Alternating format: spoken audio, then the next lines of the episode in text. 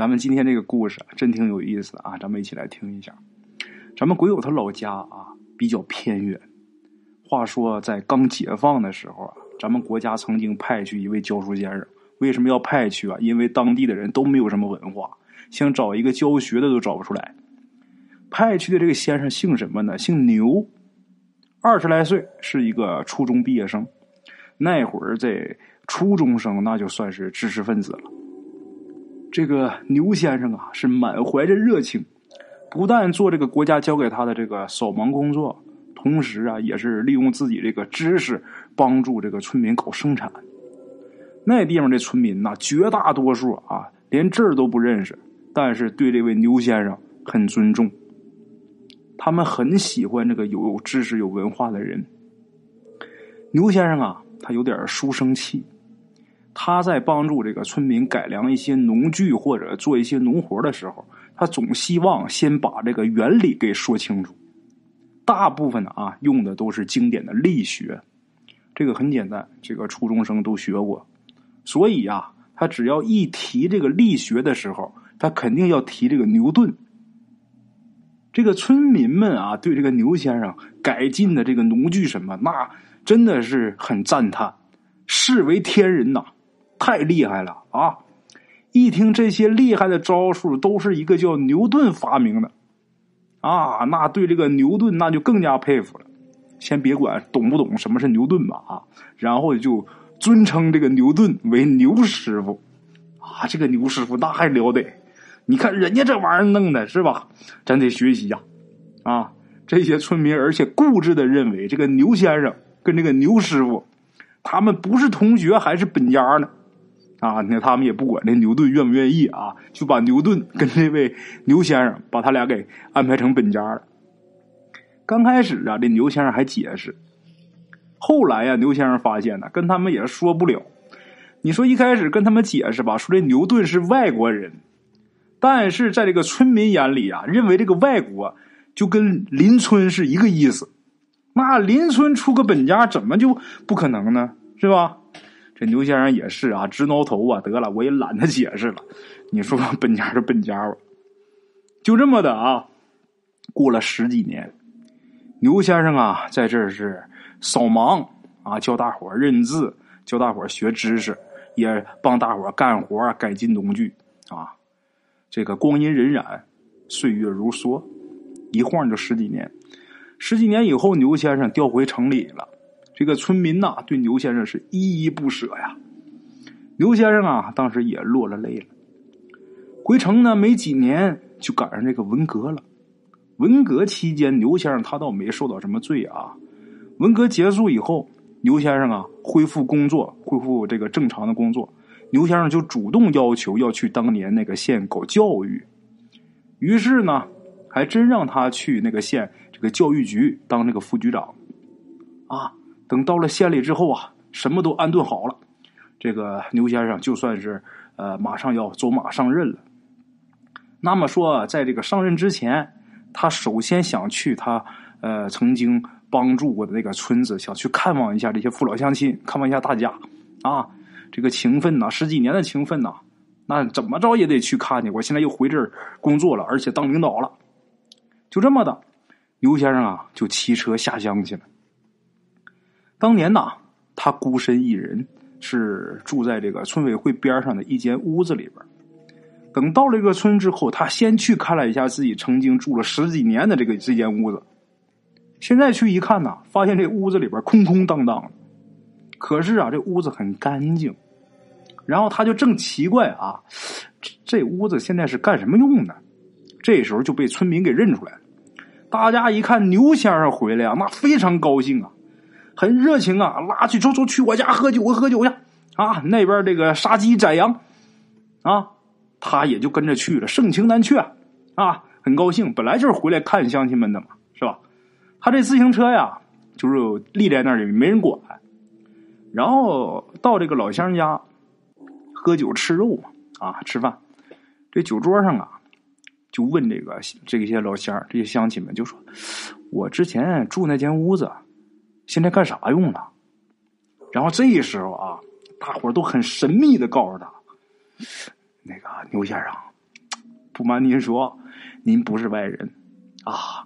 现在这个文革刚结束，我们也不敢这个大张旗鼓的呃呃说这个事儿。您不是外人啊，告诉你，干嘛了？当庙了，当庙了啊！这牛先生还挺意外的。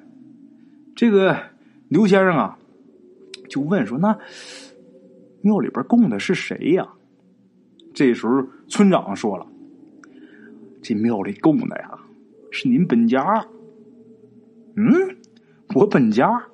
这村长说：“对呀，供的是牛师傅啊。”哎呀，当年这牛先生告诉过这些村民，就是这个牛顿早死了嘛。那时候这个村民大伙还感叹呢，就说这么好的人，他怎么就死了呢？这个牛先生啊，一听啊，他们居然在这个庙里边供的牛顿，当时这一口酒差点喷出来，忍了半天，那才问灵吗？这时候大伙拼命点头，嗯，灵啊灵啊啊！这时候牛先生很感兴趣，那怎么个灵法呢？就问大伙哎，那怎么个灵法？再说大伙嚷嚷嚷，七嘴八舌的啊，就说：“哎呀，给仙方啊，还有这个求子顺利的啊，最多的就是呃，在这个农业生产中啊，呃，前几年我们村里边有这个横死的这个闹横死鬼闹事的时候，都被这牛师傅给赶走了啊，能驱鬼，能求子，能给仙方啊。”这牛先生这时候一听啊，越听越觉得神奇，我也想去看看，行吗？这时候村长说：“那个牛先生，明天再去。为啥明天呢？明天是十五啊！每到十五的时候啊，我们都给牛师傅上供啊。这牛师傅啊，都显灵。牛先生就问：还显灵？怎么个显灵法？哎，我跟你说，就比如你上供是吧？咱们上五样贡品，准少一样啊！而且就是凭空消失啊！”哎呀，我们都亲眼得见。听这个村长和大伙这么一说啊，这牛先生决定，我必须得去看一看的啊，这还有这事儿。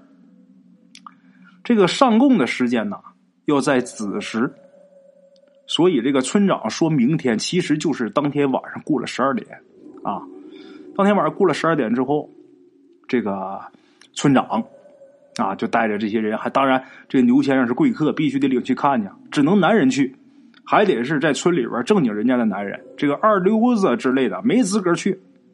啊，今儿牛先生是贵客，就让他捧着最贵重的这个贡品，什么呢？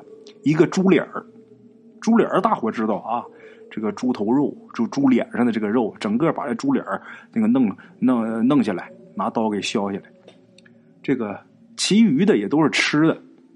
然后那牛先生就问啊，就说：“这个牛师傅他最爱吃什么呀？”然后大伙想了想，也没有什么最爱，反正只要是荤的就行。啊，真的，除了这个猪脸啊，剩下的就是饽饽之类的。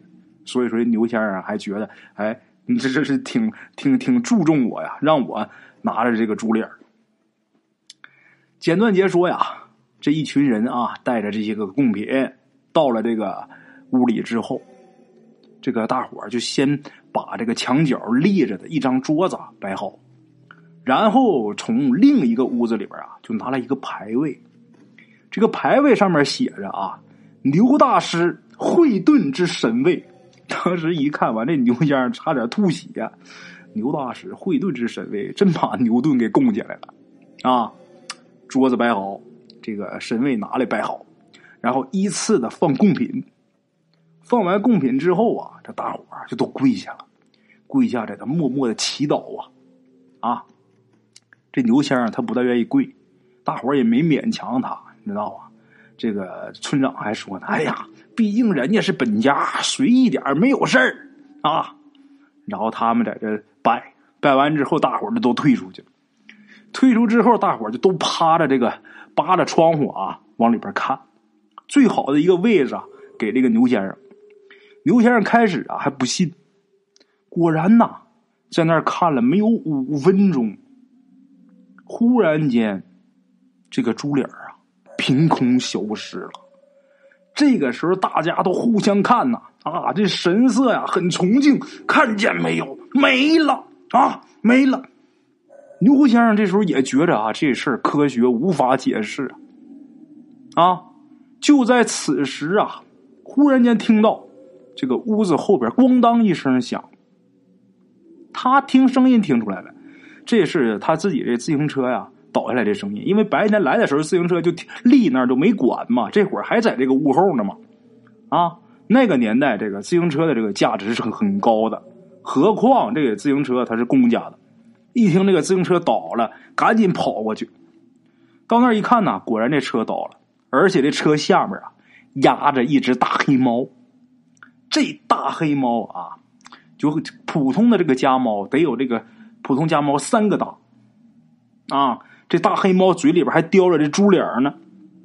这时候牛先生明白了，这些年感情骗吃骗喝就是他呀。来吧，抓住吧。抓住之后，这猫啊还不是撒嘴呢。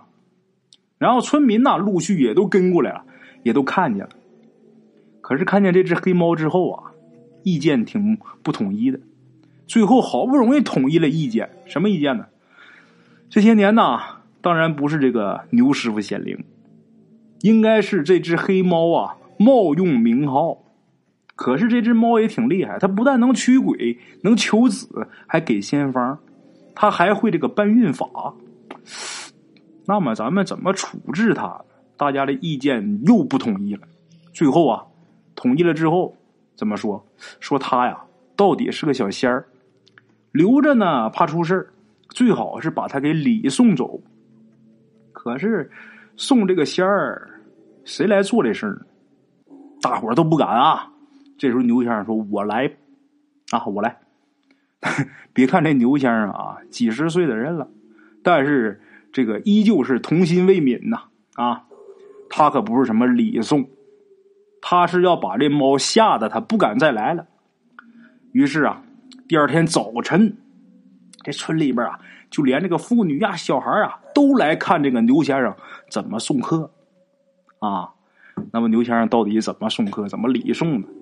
他是把这只猫啊，两个前爪绑上。一边一个是拴在这个门框上，这个猫啊，这造型就跟这耶稣这个姿势一样，在那站起来了啊。然后牛先生就开始数落他，就说：“你瞧你这个样你瞅你长的，你说你你一只猫，你长这么大，你得吃多少肉啊？你十数嘛，你就敢冒充牛顿？反正基本就是这样的啊。”数落一顿，然后牛先生就开始背这个牛顿的三大定律。背完一条啊，然后就往那个猫这个头上啊浇一盆凉水。头一盆呢，这个水浇下去的时候，那猫啊还叫唤两声。等再浇的时候，这猫就一副老子认怂了的表情。啊，我服了。等这三大定律背完呐，浇了三盆凉水，然后解开这绳子。解开之后，这猫一溜烟就跑了。打那以后啊，还真的没有再出现过。哎呀，这一幕啊，那当场的老乡那都佩服死了。你看人牛先生念那咒啊，一句听不懂啊，真好使啊！哈，好了啊，这故事讲完我自己都觉得很有意思啊。